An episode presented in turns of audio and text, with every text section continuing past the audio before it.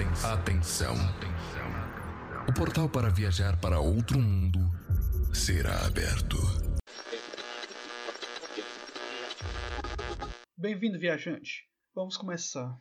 Eu sou o Vitor e vou tentar falar sobre assuntos diversos. E para começar, eu acho que eu vou contar uma história que vocês já devem ter ouvido milhões de vezes pela adormecida. Mas eu acho que eu vou dar outra linha de pensamento ao invés do convencional. Primeiro, né, para quem não lembra, vamos contar a história. Bela Adormecida é um dos contos de fatos mais conhecidos e com um monte de diversão. Em todas elas, conta-se a história da, da bela moça, inteligente, feliz, que foi enfeitiçada em seu próprio batizado quando ainda criança. É assim: o rei e a rainha vinham tentando ter um herdeiro há muito tempo, mas os filhos não chegavam. E o casal ficava cada vez mais triste, mais melancólico. Não se alegravam nem com os bailes da corte, nem com as caçadas, nem com nada. E todo o castelo reinava uma grande melancolia. Mas numa tarde de verão, a rainha foi banhar-se no riacho que passava no fundo do parque real e de repente pulou para fora da água uma rã. Majestade, não fique triste. O seu desejo se realizará logo. Antes que passe um ano, a senhora dará a luz a uma menina.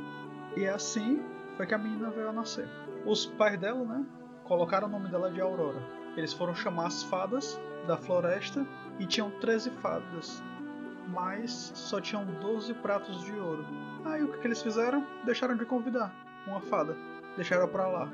Esqueceram a bichinha. E ela foi, apareceu no meio do evento, né, do batismo lá, toda rancorosa e acabou lançando uma maldição dizendo que quando a princesa alcançasse seus 15 anos, espetaria o dedo em uma roca e morreria. Mas ainda faltava outra fada dar a sua bênção. Aí o que ela fez?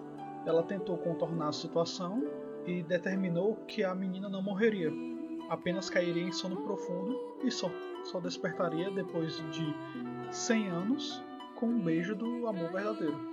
Tentando solucionar o problema, o rei ordenou que todas as rocas do reino fossem guardadas em um lugar secreto e seguro. Mas, quando a Aurora chegou à idade da maldição, ela subiu na torre e furou o dedo mesmo assim. Aí caiu no sono profundo.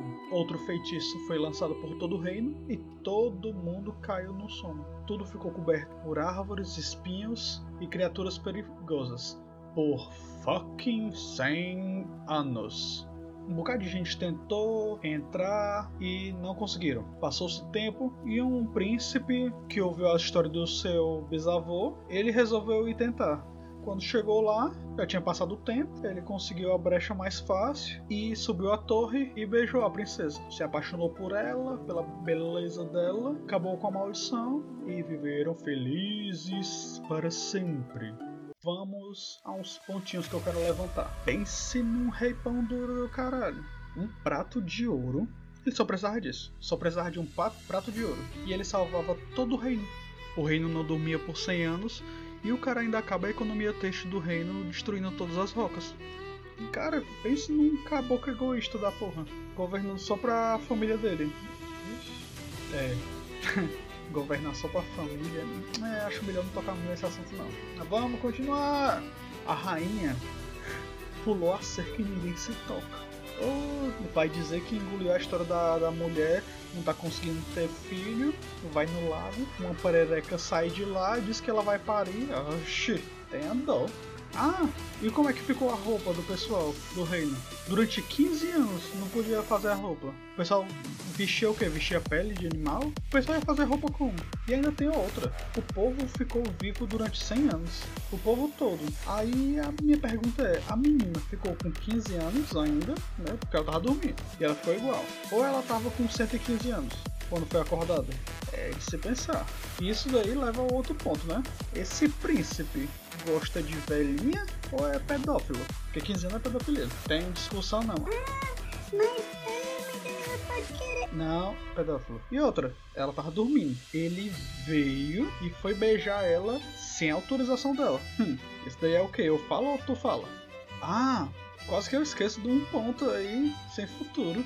A fada chega e vai querer reverter, vai querer ajudar as coisas e coloca um prazo de 100 anos pro feitiço acabar. Ou coisa sem noção, viu? Porque não colocou um ano. Seis meses. Uma ajuda dessa, viu? Pra quem inimigo, né? Na minha cabeça só passa uma coisa essa história sem noção é de uma família que só pensa neles, uma fada que tenta ajudar e só atrapalha, uma menina mimada que faz o que quer, um rei burro só que não sabe esconder as coisas, e um príncipe que tá em dúvida se ele gosta de velhinha ou é bem pior, né, a situação. Pois é, essa história só não é pior por causa da Chapeuzinho Vermelho, mas isso daí a gente vê em outra conversa. Vamos ficar por aqui. Até a próxima. Beijo!